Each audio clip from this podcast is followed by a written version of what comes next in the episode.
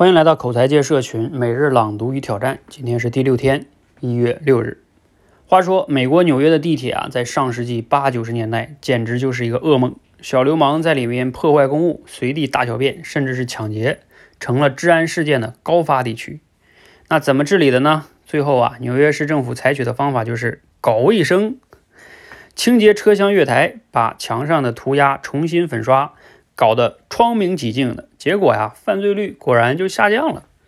那为什么呢？你想啊，罪犯呢，他也是人。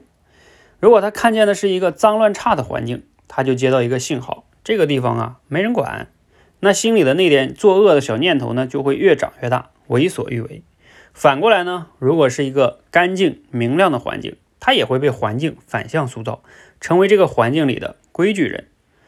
何森宝老师引用这个案例啊，是想说明做一件正确的事儿，比如科普工作，未必有什么具体的结果，但是呢，它会是一个好的社会氛围的贡献者，那种潜在的对人的影响不能小看。选自罗胖六十秒。哎，听了这个素材呢，你有哪些启发跟收获呢？欢迎完成我们的即兴表达中的今日思考与挑战哈。我们的思考题是在生活中。你有过受过这种潜在影响的经历吗？欢迎分享一下哈。我读完这段素材呢，也挺有感想的哈。比如说，呃，像我们今天这个时代哈，嗯，就是很多的人呢都在教你什么速成是吧？三天怎么怎么样，二十一天怎么怎么样，然后啊，我几个月变现多少多少多少钱？嗯，其实明眼人一看呢就是在鼓励你怎么怎么速成是吧？啊，通过这种标题在激发你的这种欲望。啊，让你也想着快一点成功。那这种环境呢？哎，你们懂的哈。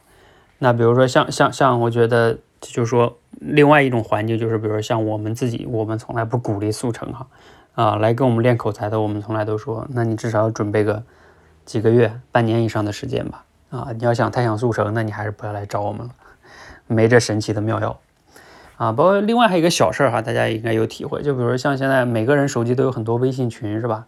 一个微信群，首先你要想把它长期运营活跃很难，是吧？那另外呢，你把它就是搞成一个垃圾广告群是很容易的。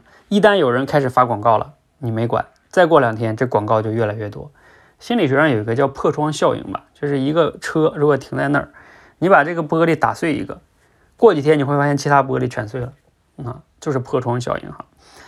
所以这个群也一样，你如果。有人开始发了广告，没有怎么管，好吧，慢慢这个群就成广告群了，没人管。所以像我们自己社群的微信群呢，我的原则是发广告的人坚决是抵制的，要么直接就踢出去，要么你发点红包惩罚一下。呃，绝对不会不管，甚至呢，我宁可让群是安静的，就没有东西也不发什么乱七八糟的东西，像什么投票啊，就绝对不要有的哈。那包括像我们最近做这个朗读与挑战训练呢，也是为了增加群里边同学参与训练，也算是活跃一些群的氛围。所以，我们这个朗读与挑战是可以发到群里的，其他的哎就不行。哎，这个就是群的一个正向的作用哈。那大家可以想一想哈，你在生活中做了哪些有正向影响的这种选择跟行为呢？